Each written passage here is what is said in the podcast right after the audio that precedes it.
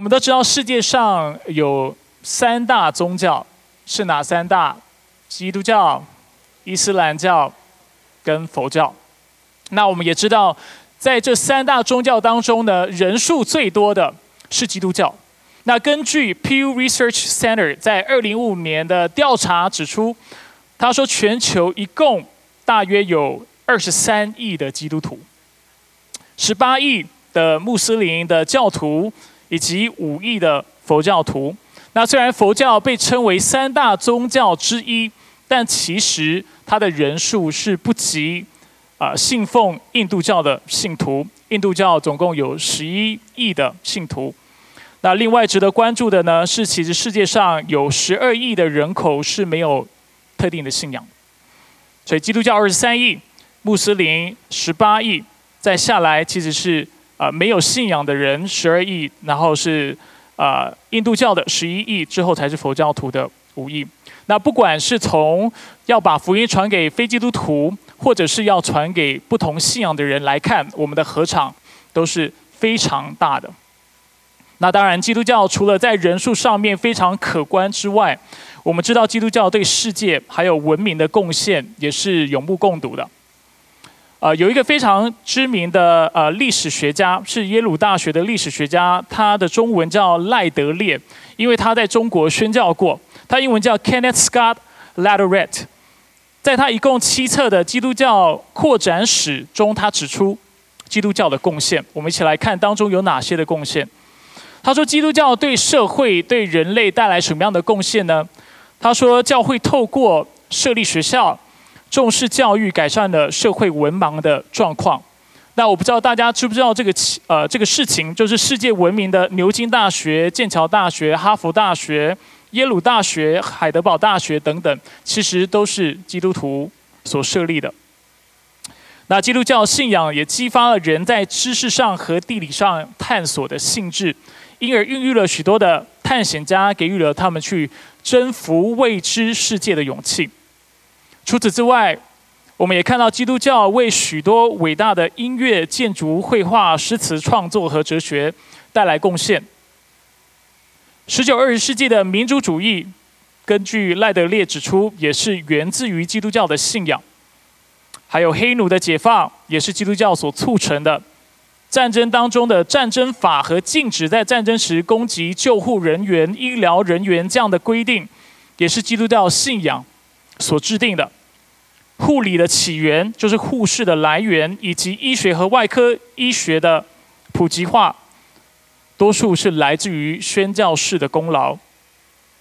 一夫一妻的制度，女性在社会地位上面的提升，根据啊赖德烈指出，也都是基督思想所造成的。最后，我们看到基督教在普世所做的慈善工作，其实也是毋庸置疑的。其中包括救灾、济贫、医院和孤儿院等机构的创立和新建等等。所以，这个历史学家清楚的在他的这个七册的基督教扩展史当中，他指出，基督教除了在人数上面非常可观之外，他对这个世界的贡献其实也是非常大的。那我想，基督教能有这样的发展，是第一世纪的人从来都没有想过的事情。我想，在耶稣出生的那个年代，应该没有人会料想到，一个生长在马槽，并且生长在一个底层蓝领阶级、一个木匠家里的，甚至他的国家是被灭的犹太人，他今天。既然能够为自己招聚二十三亿的信徒，并且对世界产生这么大的影响，这个自己的门被自己的门徒出卖，被自己的百姓就是犹太人拒绝，并且被罗马人当成重刑犯钉死的，钉死在十字架上的耶稣，竟然能够到处招聚，使他自己能够有二十三亿的。门徒，我们需要知道一件事情，就是耶稣升天后，门徒第一次聚会的人数，大家知道有多少吗？一百二十人。那经文特别指出，许多人都参与了这次的聚聚会，这已经是一个非常庞大的聚会，是在耶稣升天后非常大的聚会。但是跟二十三亿相比，差了几倍？我自己特别算了一下，将近两千万倍。那我们还需要知道一件事情，就是当时的罗马帝国，我们都知道罗马帝国很大嘛，其实总人口，罗马帝国整个帝国的总人口也只有五千万到八千万，而今天的基督徒总共有二十三亿，是这个数字的三四十倍之多。那除此之外，我们知道基督徒在当时的社会其实是被鄙视、被嘲笑、被迫害的。所以，许多的历史和社会学家都指出，当时的基督教要能够存活下来，教会要能够存活下来，近乎是不可能的事情。但是，我们看到基督教不但没有从这个世界上消失，在接下来的三百年，根据学者指出，它以每十年百分之四十的速度不断的成长，所以每十年它就成长四十百分之四十，每十年就成长百分之四十。所以当时的教会和基督徒是怎么办到的？我们都知道，当时的基督徒，尤其耶稣所招聚的第一批门徒，普遍其实是没有受过什么高等教育的，教育水平比起一般人其实没有特别高，甚至还算是偏低的。但是他们竟然能够发展成一个催化世界文明发展的一个多元群体，这是一件一件非常非常奇妙的事情。当然，我们知道最简单的答案，就是为什么教会能够兴起，为什么基督徒能够有如此爆炸性的发展，原因就在于上帝超然的工作。上帝作为上帝，他当然有绝对的权柄、绝对的能力来促使这样的事情发生。他能够引导社会的历史的事件，按照他自己的安排，一步一步的来发生，使教会能够如此的成长。但是除了这个原因之外，透过《使徒行传》，就是我们接下来这段时间要一起看的书卷，啊，我们可以看到其实还有四个非常重要的原因，而这四个原因也是《使徒行传》四个相当重要的主题。那在进入这个主题之前呢，我想要跟大家稍微介绍一下《使徒行传》的背景。《使徒行传》的作者，他的名字叫做路加。那他是一名医生，同时他也是使徒保罗的同工，他常伴随保罗一起宣教。那犹如路加在《使徒行传》一开始他所表明的，这本书是写给一个名叫做提亚菲罗的人所编纂的历史资料。那具体来说，我们并不知道提亚菲罗是谁，但是我们可以合理的猜测，他是一个上流社会的人士，因为在。啊，《路加福音》就是路加所编写的啊第一本书当中呢，他特别称呼提阿菲罗为提阿菲罗大人。那通常你会称一个人为大人，其实就是代表他在社会的地位上是比你高的，而且在当时的社会地位，他的啊在当时的社会他的地位是崇高的。那这样的称呼也不像是普遍信徒之间会有的称呼，所以有不少学者都认为。提阿菲罗大概是路加能够写书的赞助者或者是资助者。那路加除了是一名医生之外呢，他也是一名细心可靠的历史学家。他在新约整本新约圣经当中，啊，许多学者都会指出，他的原文就是希腊文的词汇是最为庞大的。而不少研究古典文学的历史学家，不管是基督徒还是非基督徒，他们都个别表示，路加记录和叙述历史的方式是相当可靠的。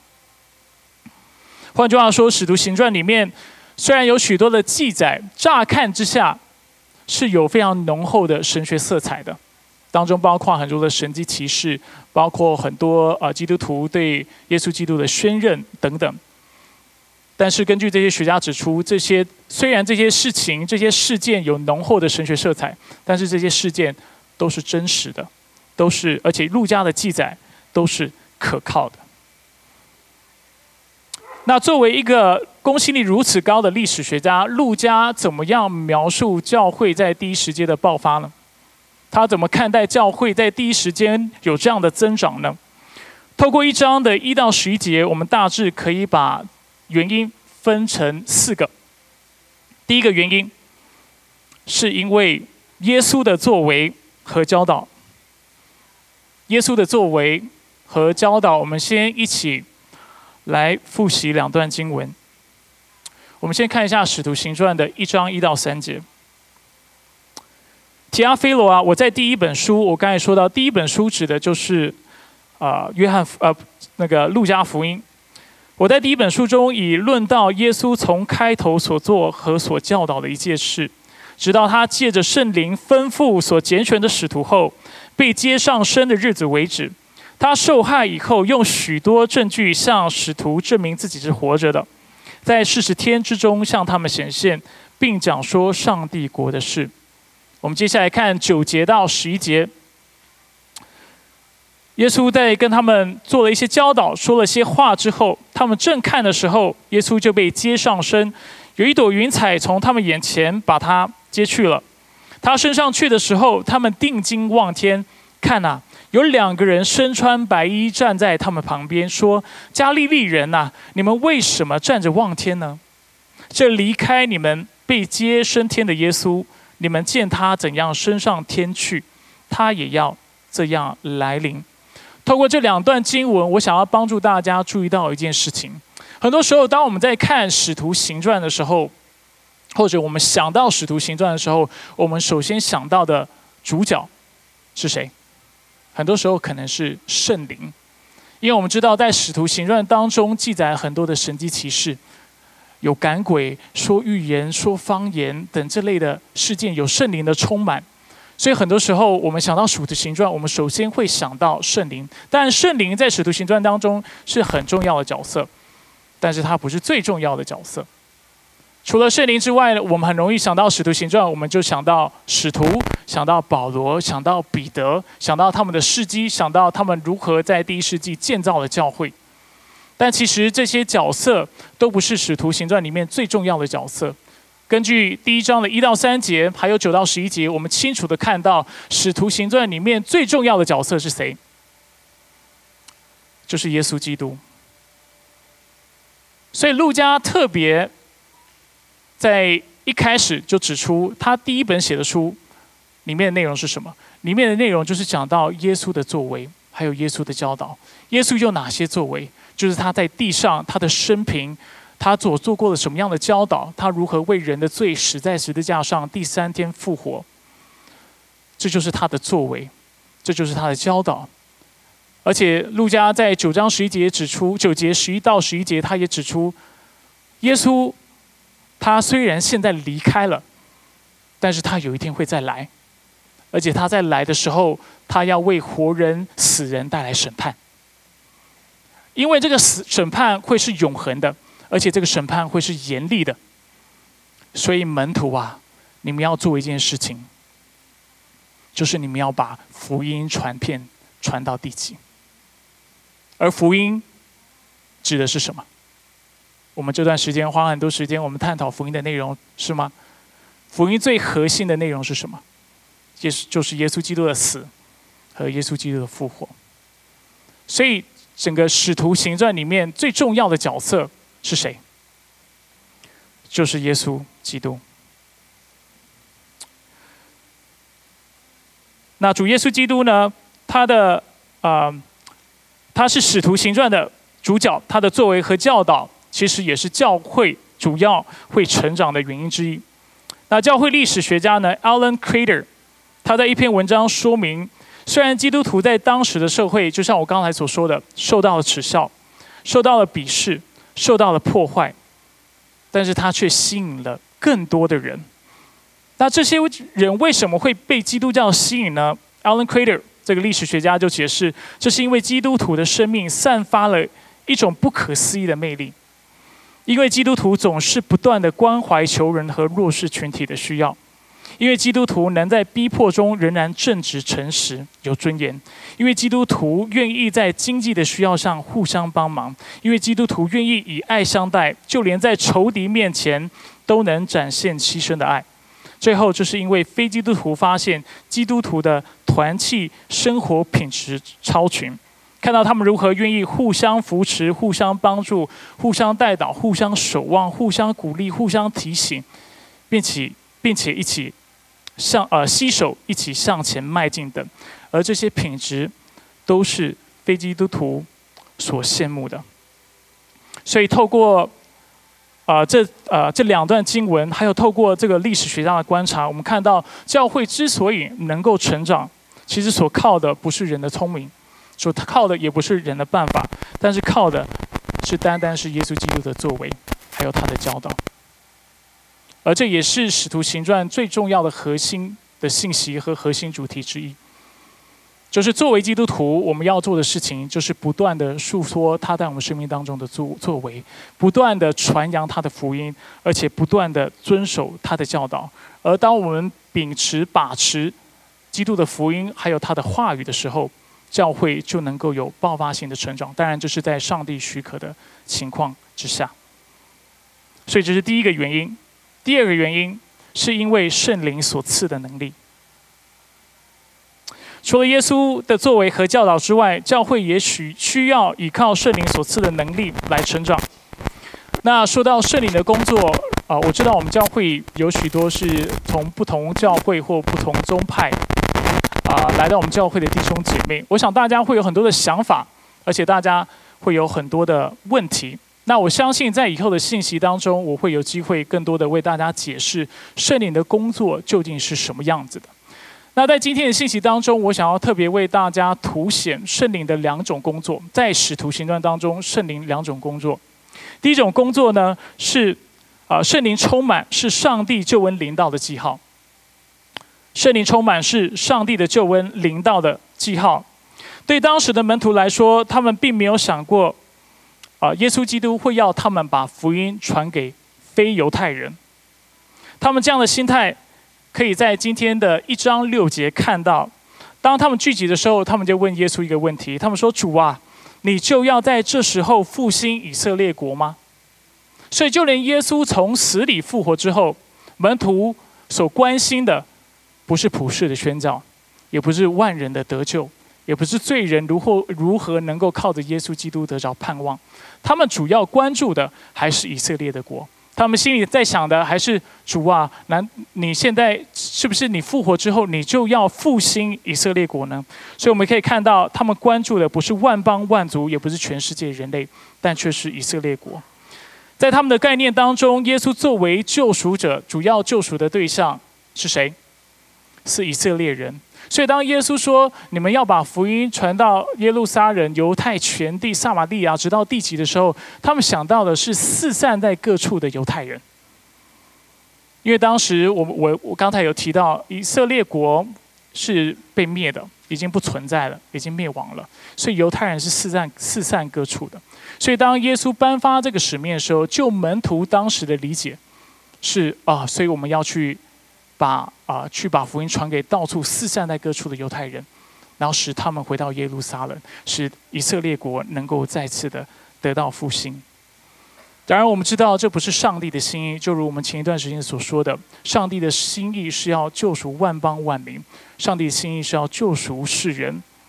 因此，我们看到使徒行传当中就有一些的记载，比如说上帝如何让外邦人被圣灵充满，开始说方言。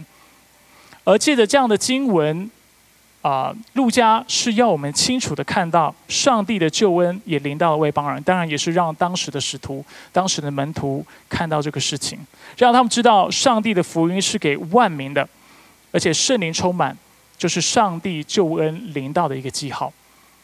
所以这是圣灵充满在路呃在使徒行传当中第一个很重要的功能，第二个功能。就是圣灵赐能力给门徒，目的是要他们能在为主做见证的事上有能力。之所以圣灵会充满他们，不是为了他们个人的需要，甚至不是为了弟兄姐妹彼此的需要。圣灵之所以会充满当时的基督徒，或者是当时的外邦人，目的是为了要见证主。耶稣在一章八节说：“但圣灵降临在你们身上，你们就必得着。得着能力之后的目的是，要在耶路撒冷、犹太全地和撒玛利亚直到地极做我的见证。所以，这是圣灵在圣经当中第二个圣灵充满第二个非常重要的目的。所以我们看到，当五旬节到来的时候，这对这段经文，我想呃许多的基督徒都很熟悉。我们看到许多的门徒就被圣灵充满，然后他们就开始说起别国的话语，开始说方言。说方言的目的是什么？是为了建造自己的灵吗？不是，是为了建造其他基督徒吗？也不是。唯一的目的就是要让其他的犹太人能够借此听到福音，借此认识上帝，借此知道上帝的作为，并并且透过这样的一个啊，透过认罪悔改，能够归信耶稣基督。所以我们看到，当圣灵充满门徒的时候，最主要的功能，最主要的目的，是为了见证他自己的名。那这样的理解非常重要，所以。哦，希望借的啊，就是为大家介绍圣灵的这两个功能，能够帮助大家在读使徒行传的时候，不会对圣灵和圣灵的工作有太过偏激的了解。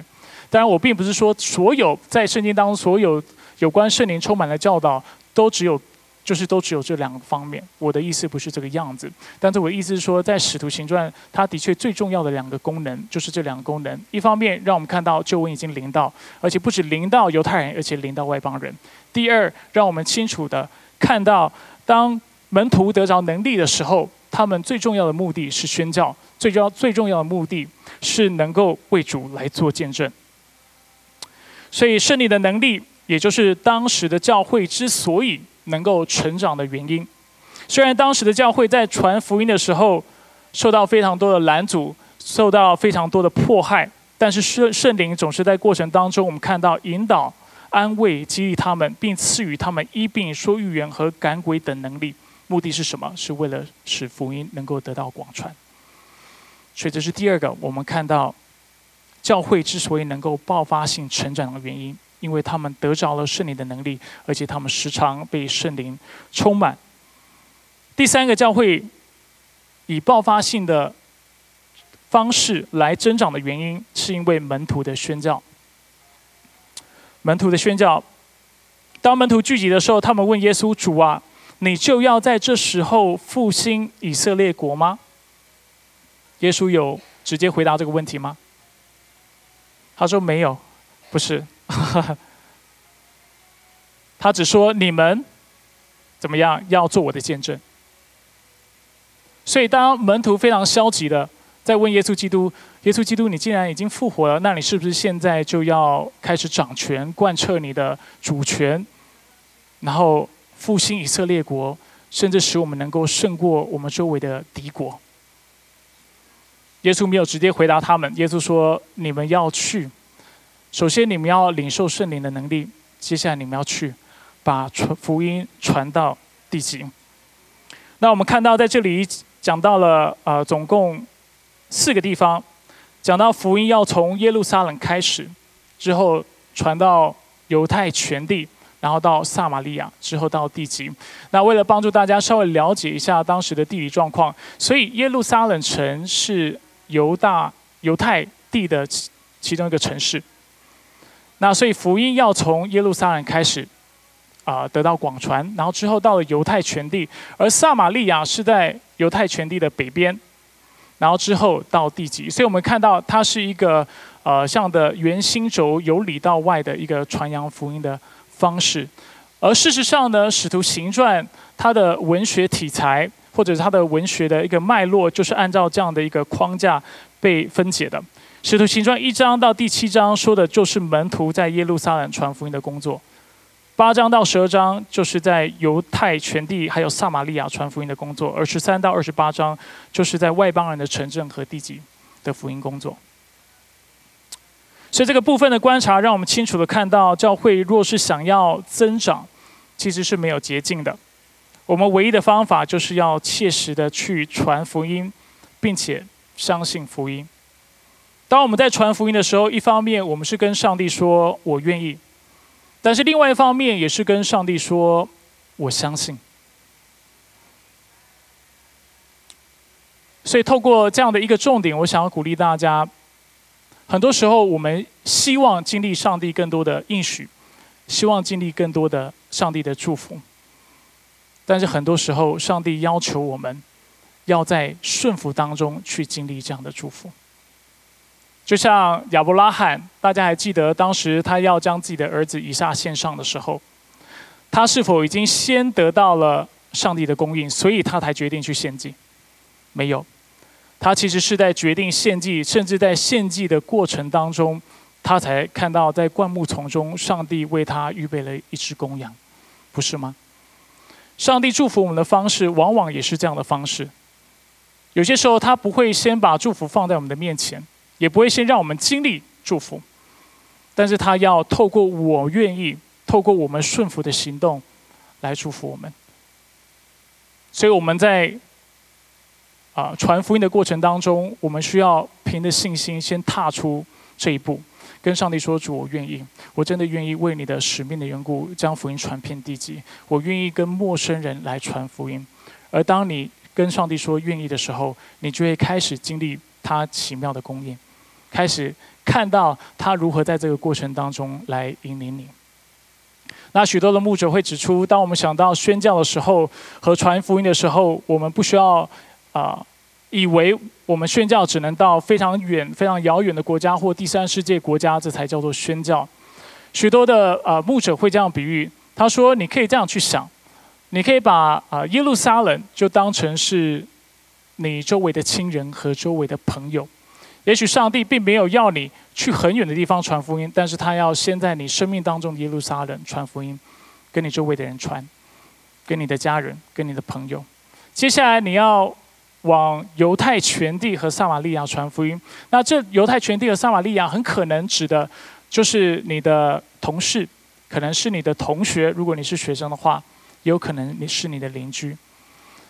而直到第几呢？你可以把它理解为是在商场当中的陌生人，当然也有可能是路上的陌生人，也有可能是远方的第三世界的国家的啊灵魂失丧者，那这都是有可能。但是在传福音的时候，你不需要认为哦，所以我如果要效法门徒或使徒的样式，这代表我就要去很远的地方参与宣教，这才叫传福音。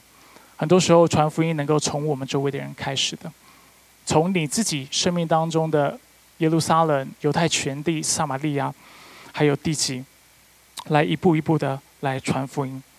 那我们知道，教会前一段时间花了八周的时间为大家解释福音是什么。但是我们必须很诚实的面对一一件事情或一件事实，就是我们听了那么多，但如果我们没有去做的话，其实我们说的都是枉然的。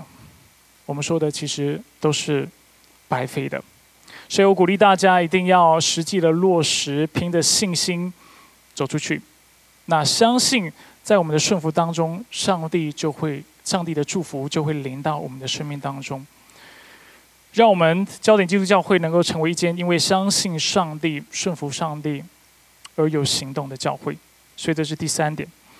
第四，教会为什么会有突发性的成长呢？因为道的产生，教会的兴起。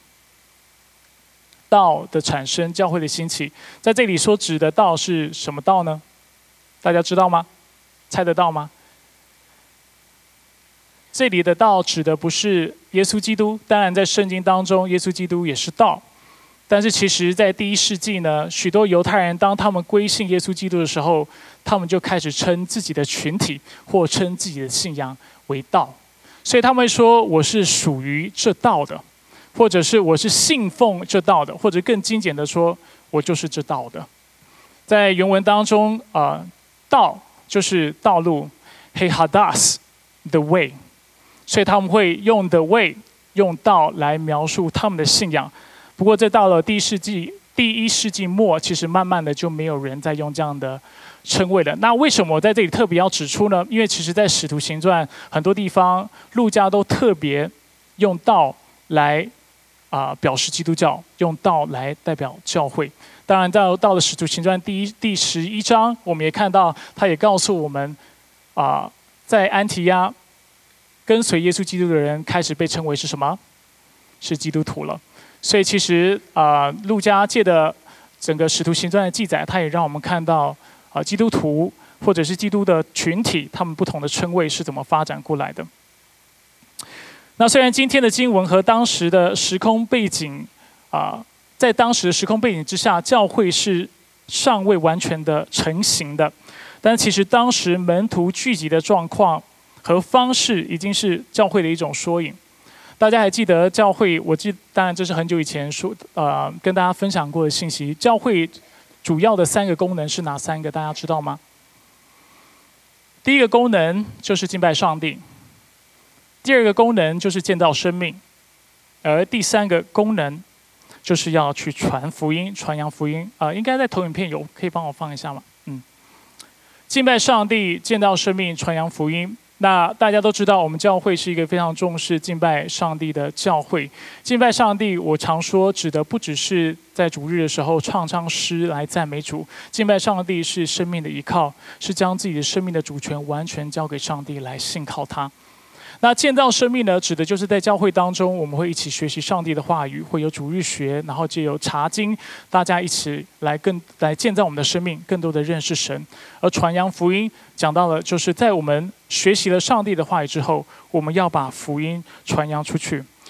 那其实某种程度上来说，教会的工作很简单，就是完成上列的这三种工作。那在今天的经文里，我们也看到教会啊模式的这样的雏形。在第一章第六节，我们看到门徒一同聚集，他们亲近耶稣基督，但是他们问了一个相对是不是那么正确的问题。而在一章的七到八节，我们就看到耶稣透过教导来见到他们的生命。而到了第八节，我就我们就看到耶稣就差派他们出去，跟他们说：“你们要在耶路撒冷，在犹太全地、撒玛利亚，直到地极，来传扬我的福音。”所以，其实教会的工作不难。这是我自己跟自己说的。教会的工作就是常常的把大家聚集在一起，然后大家一起来敬拜主，大家一起来亲近他，大家一起来学习他的话语，然后之后把大家拆派出去，去传福音、做工作员。教会的工作、教会的使命就完成了。那根据使徒行传的描述，你们知道教会当时多长聚会吗？天天。所以在使徒行传二章四十六到四十七节，我忘了把这个经文打出来。经文说到，他们天天同心合意、恒切的在圣殿里敬拜，且在家中掰饼，存着欢喜坦诚的心用饭，赞美上帝，得全体百姓的喜爱。所以怎么样，主就将得救的人数天天加给他们。根据这段经文的描述，当时的基督徒是天天相聚的。而上帝也透过他们每天的聚会，将得救的人天天加给他们。所以今天，如果我们希望我们教会能够被上帝兴起的话，我们应该怎么做？大家听得懂听得懂我的言下之意吗？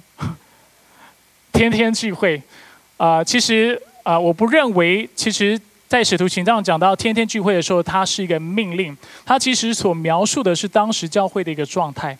当时的教会为什么会天天聚会呢？因为他们非常爱神，对不对？他们非常渴慕亲近上帝。为什么他们天天聚会？因为他们除了爱上帝之外，他们也爱在教会当中的所有的弟兄姐妹。所以，透过这样的观察或这样的理解。我们要做应用的时候，我们要做的应用不应该是我们天天都要主日崇拜哈。我们应该要有的应用是我们的确要跟我们的弟兄姐妹常常一起来敬拜主，而且我们也要爱我们的弟兄姐妹。当我们跟上帝的关系越来越好，常在赞美、祷告、诗歌、颂词当中来亲近他，并且我们爱我们的弟兄姐妹。凡物公用，这是在圣经当中所描述的状态：彼此帮助、彼此扶持、彼此鼓励、彼此带导、彼此守望、彼此安慰、彼此造就，而且一起携手往前迈进的时候，你觉得教会会成长吗？我觉得教会一定会成长。当非基督徒来到这个地方，看到我们如此渴慕上帝，并且如此的爱彼此的时候，你觉得他会不会对基督教产生兴趣？我相信会产生兴趣，而在这样的状况下，我们就有机会将福音传给他们，让他们有机会加入这个群体，加入这个家，而教会就能够因此兴盛起来。所以这四个主题或这四个原因，其实就是使徒行传的四个主题，也就是教会为什么在第一世纪当中遇到这么多的逼迫，遇到这么多的困难，能够使啊仍旧能够增长的原因。第一个原因是什么？因为大家传扬并且信奉耶稣的作为和教导。第二，因为在当时的教会有圣灵的大能，而且教会是依靠圣灵的大能在做事的。第三，门徒是积极宣教、积极传福音的。而第四，是因为道的产生就是教会的兴起，门徒当时彼此相爱，并且他们同心的来爱上帝。所以，当一个教会愿意去如此的持守上帝的话语，如此是爱上帝，去依靠圣灵的能力，并且常常去传福音的时候，教会就能够增长，教会就能够有爆发性的成长。当然，我们知道最终的工作在于上帝的手中，但是我们的确看到，如果教会能够有这些特征的话，教会要不增长，其实都是很困难的。那我们知道，教会呢，其实在这段时间非常蒙祝福。我不知道大家有没有注意到，就在这一两个月，教会的人数其实有明显的增长。我希望，我想应该不只有呃，不止我观察到这样的事情。我们的确看到上帝将得救的人数加给我们，并且将不同的人带到我们的教会当中。我们教会还有一个意，还有一个意向是要嗯，就是栽培领袖。而且其中一个意向是希望栽培很多的传道人，甚至在以后能够让我们教会成一成为一个资源中心，能够装备许多的传传道人之外，而且能够啊成全许多的神学家，让许许多多人能够透过我们教会的服饰，还有在这里的装备，有机会能够继续的啊晋升，然后成为华人的神学家。所以我们看到教会。在这段时间经历了很多上帝的祝福，但是我要鼓励大家，虽然我们的祝福得到了很多，但是我们做的却远远的不够。我觉得还有许多的工作是我们能够去做的，尤其在传福音这件事情上面。我想和大家分享一下最近英文堂他们在做的扩建计划。大家知道英文堂现在在，或者是我们的教会在做扩建吗？啊，大家知道我们教会除了现在我们聚会的这个。场地之外，其实教会总共一共在这个地方有二十二亩地，而我们现在你看到的草皮也好，我们的建筑物也好，总共只占了二十二亩地的三分之一，我们还有三分之二的地还没有用。而教会在接下来几年内呢，它首先要做的一件事情就是盖一个副堂，而这个副堂主要的功能是什么？就是给中文堂使用。那教会非常有信心，我都没跟他们开口要什么，也没跟他们要求什么，但是他们就预备了一个能够做三百二八十四人的聚会场所给我们。然后他跟我们当教会当英文堂跟我说这件事情的时候，我看看我们教会的聚会人数，突然我心里压力很大。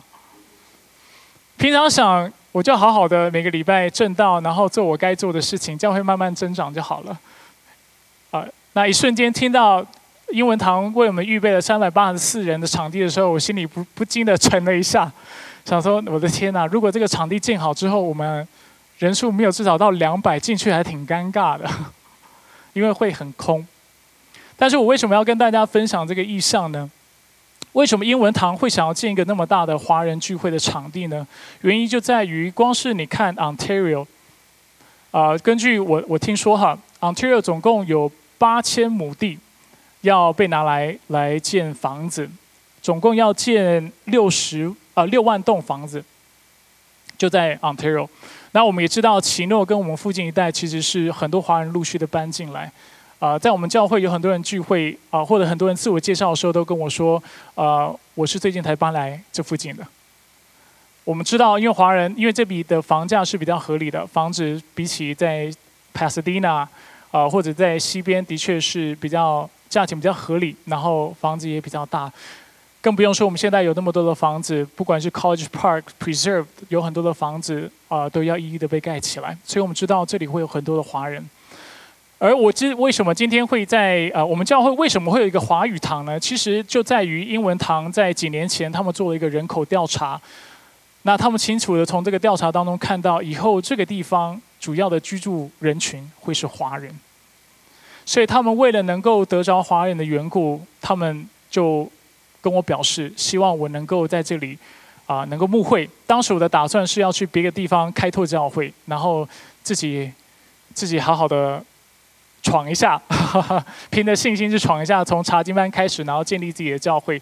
那当时我其实是在英文堂聚会，那英文堂知道我这个打算的时候，他们就跟我说：“呃查理你既然想要开拓教会，为什么不干脆就在这里做一个中文堂？”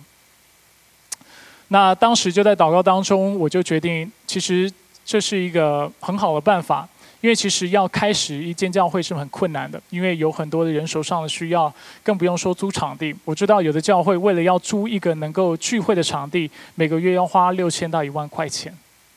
那我们可以想象，光是这样的开销，就让基本上如果要租场地，而且那么贵的场地，传道人要生活是非常困难的。所以当时在评估跟跟师母祷告之后，我们就决定，嗯，我想这就是上帝为我们供应的恩典吧。所以我们就凭着信心领受下来，然后就在这里开始开拓教会。那大家也知道，我们去年三月开始了我们的中文堂的崇拜。那当时其实我们教会有有一个前身，前身的中文堂。那我呃接手之后呢，当时中文堂是人数差不多二十几。那今天非常感谢主，我们人数平均是在八十五左右。八十五上下在跑，那为什么跟大家分享这个事情呢？是不是要让大家就是把目光都放在人数上面呢？答案是是与不是。不是在于我不觉得教会的健康是取决于教会人数是否很多，懂我的意思吗？教会健康的指标有很多。比如说，我们教会有没有常常经历上帝的作为？我们有没有很多的故事、很多的见证可以分享？我们有许多的人愿意接受门徒训练？我们有许多有多少的人被啊装备起来？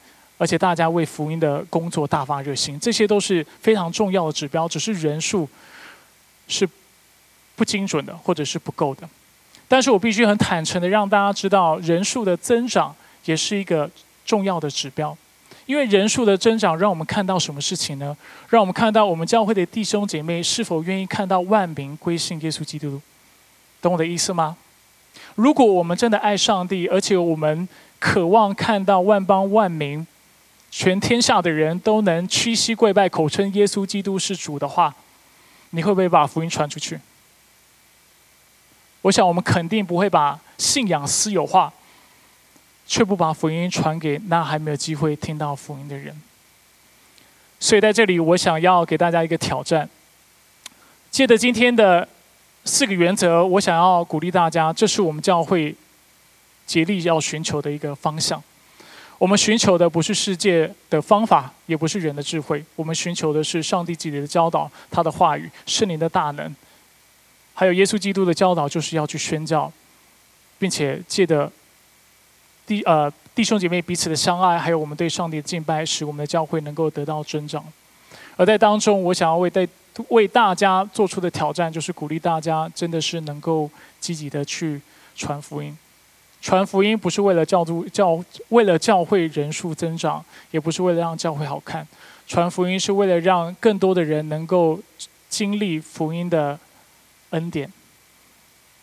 能够经历福音的美好，生命能够因为认识耶稣基督得到改变，因为他们能够回到他们造物主的面前的缘故，使他们的生命再次跟他们生命的源头能够产生连结，而且领取在他那里的生命泉源，还有在他那里面的恩典。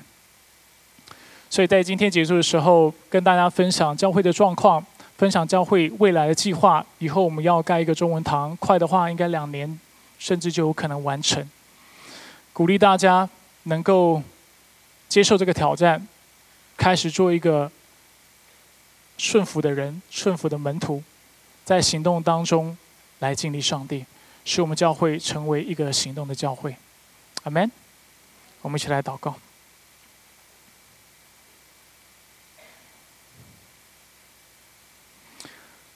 所以说我谦卑的将我们的教会交托、仰望在你的手中。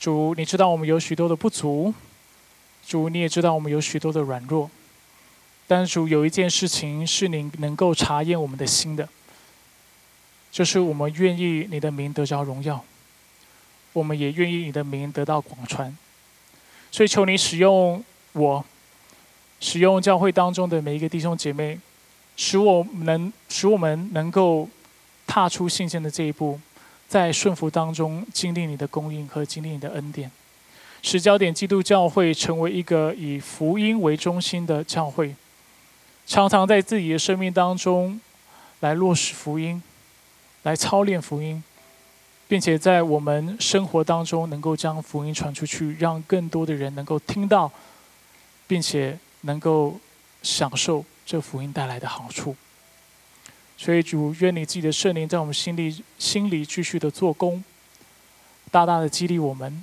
让焦点基督教会的每一个弟兄姐妹成为遵守你的话语、爱你的话语的弟兄姐妹，让我们每一个弟兄姐妹都愿意依靠圣灵的大能，主也让我们愿意跨出去去做宣教的工作，并且在我们所做的一切事上，容神。一人，我们感谢赞美你。以上祷告是奉靠主耶稣基督的圣名求，阿门。